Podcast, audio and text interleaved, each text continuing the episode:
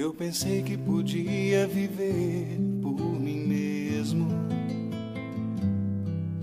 Eu pensei que as coisas do mundo não iriam me derrubar. O orgulho tomou conta do meu ser. E o pecado devastou o meu viver. Fui embora, disse ao Pai: dá-me o que é meu. Da minha parte que me cabe da herança. Fui pro mundo, gastei tudo, me restou só o pecado.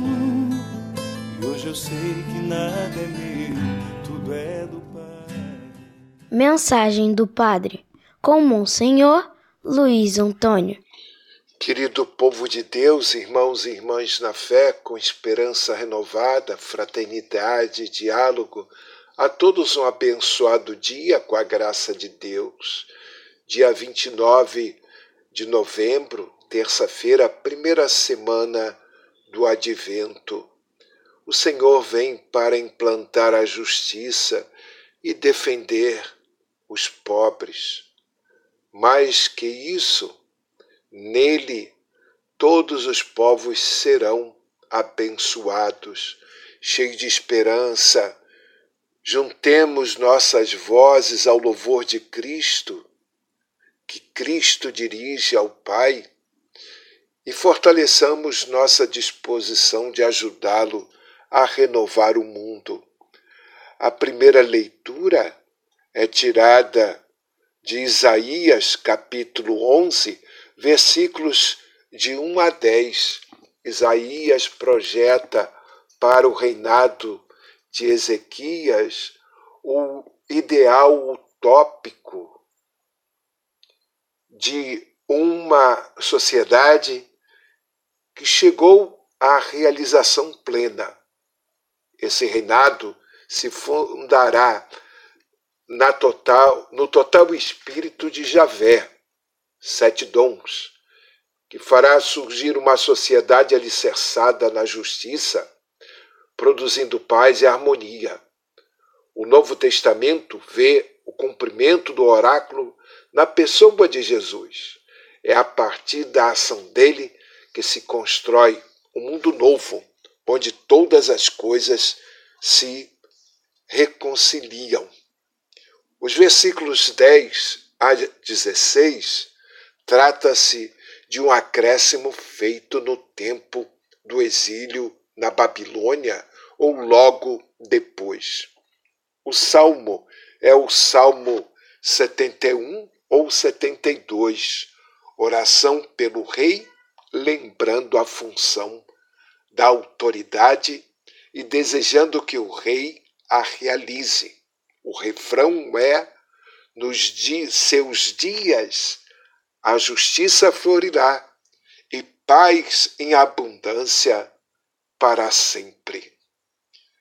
O Evangelho é Lucas, capítulo 10, versículos de 21 a 24. Proclamação do Evangelho de Jesus Cristo segundo Lucas. Naquele momento, Jesus exultou no Espírito Santo e disse: Eu te louvo, Pai, Senhor do céu e da terra porque escondestes essas coisas aos sábios e inteligentes e as revelaste aos pequeninos. Sim, Pai, porque assim foi do teu agrado. Tudo me foi entregue por meu Pai. Ninguém conhece quem é o Filho a não ser o Pai, e ninguém conhece quem é o Pai a não ser o Filho e aquele a quem o Filho quiser revelar. Jesus voltou-se para os discípulos e disse-lhes, em particular: Felizes os olhos que veem o que vós vedes, pois eu vos digo que muitos profetas e reis quiseram ver o que estás vendo e não puderam ver quiseram ouvir o que estás ouvindo e não puderam ouvir. Palavra da salvação. Em suas pregações, Jesus fala frequentemente de sua intimidade com o Pai.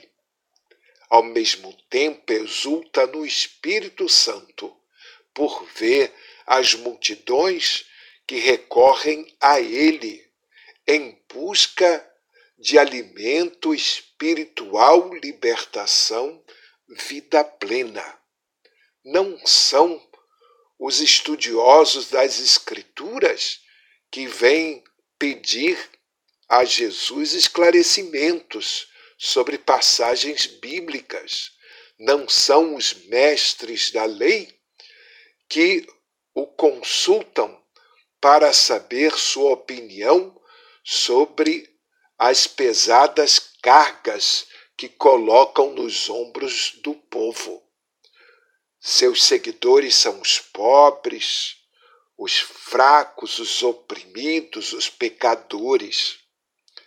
Entre esses marginalizados da sociedade é que Jesus encontra ouvidos atentos e disposição para serem seus discípulos. Por isso, ao proclamar as bem-aventuranças, Jesus exclama: Felizes vocês, os pobres, porque de vocês é o reino de Deus. Rezemos.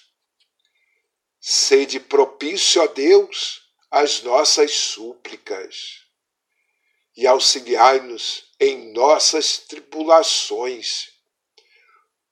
Consolados pela vinda do vosso Filho, sejamos purificados da antiga culpa. Por nosso Senhor Jesus Cristo, vosso Filho, na unidade do Espírito Santo. Amém. Assim seja, paz e bem Vamos fazer a novena de Natal em família, em grupo pastoral ou mesmo entre os amigos ou até sozinho, mas façam a novena de Natal. Um dia abençoado para todos sou fraco e pecador, bem mais forte é o meu Senhor, que me cura por amor.